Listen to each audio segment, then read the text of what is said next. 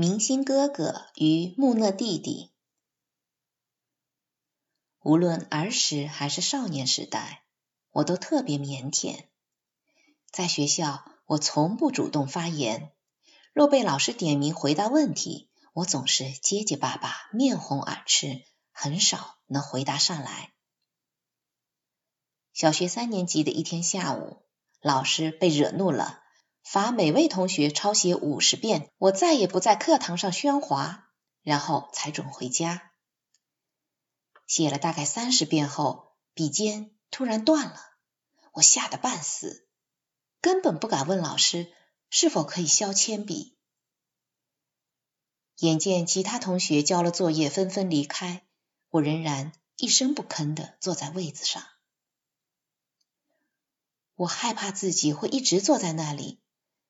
脑子里浮现出一幅画面：母亲用力握着双手，在厨房里烦躁不安的来回走动，猜想着我到底去了哪里。最后，我终于坐不住了，绝望中居然试着用牙齿咬铅笔头，但还是不行。我鼓起所有勇气走到讲台旁，举起铅笔，怯生生的问老师。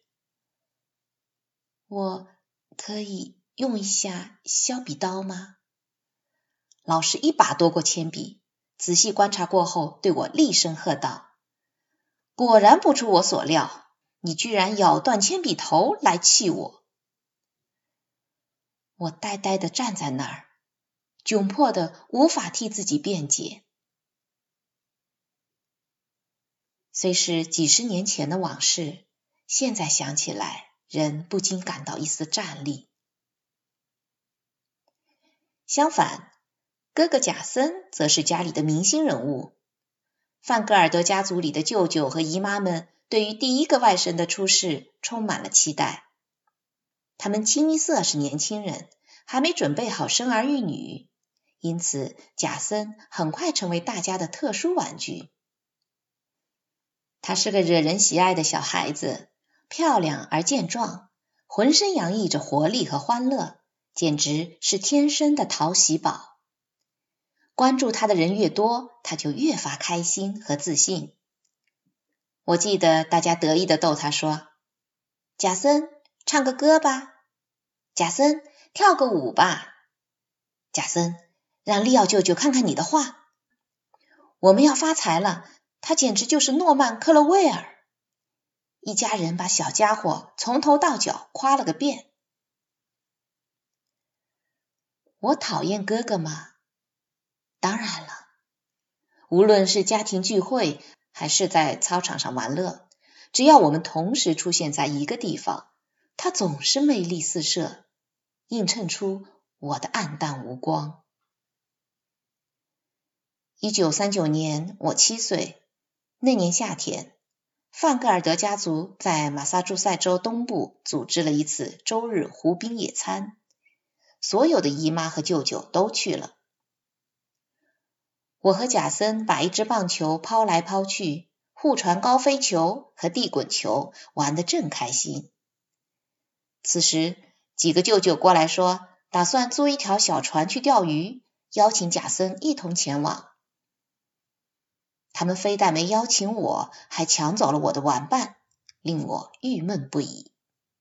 于是我怯怯的问：“是否能跟着一起去？”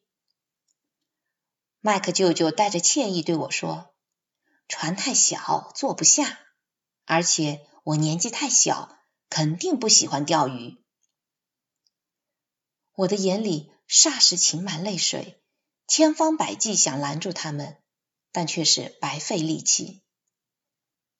纳特舅舅见状，只得说：“还是带着他吧，我们挤一挤。”于是我就跟着去钓鱼了。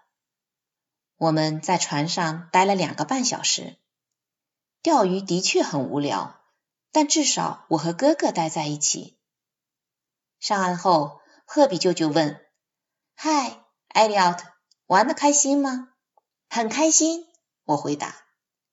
看来你没白哭，艾迪舅舅在一旁说：“哎，快别逗他了。”利奥舅舅说：“可惜这份敷衍的好意来得太晚了，我沮丧万分。早知道就不跟着去钓鱼了。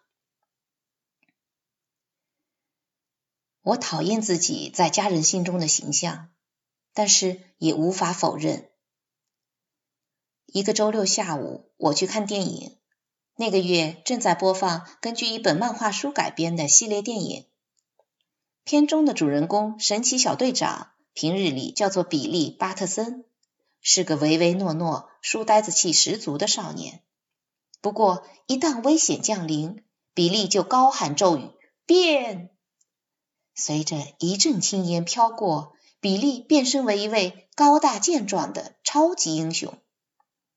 与超人克拉克·肯特不同，比利·巴特森并非天生的超人。他不能轻轻一跳就跃上高楼，也并不比火车头更有力量。如果朝他开枪，子弹不会弹飞，只会要了他的命。但这恰恰吸引了我。比利只有变身才能成为超级英雄，而且他只能拥有短暂的超能力。看完电影回家，我满脑子都是比利·巴特森和神奇小队长。我将旧浴巾当做披风往脖子上一系，然后登上屋前门廊的第三级台阶，右臂笔直的伸向前方，左臂伸向后方，大喊一声“变”，随即勇敢的跳下门廊。结果落地不稳，扭伤了脚踝。见我一瘸一拐的进屋，妈妈数落道：“这次又干了什么坏事儿？”几天后去参加家庭聚会，见我跛着脚进屋，一位姨妈问：“艾利奥特怎么啦？”一位舅舅回答说：“他当自己是超人，从台阶上跳下来，以为自己能飞。”艾利奥特。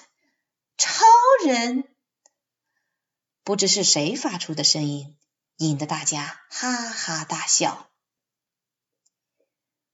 我想辩解说自己并不想当超人，只想做神奇小队长，但没人听我说话。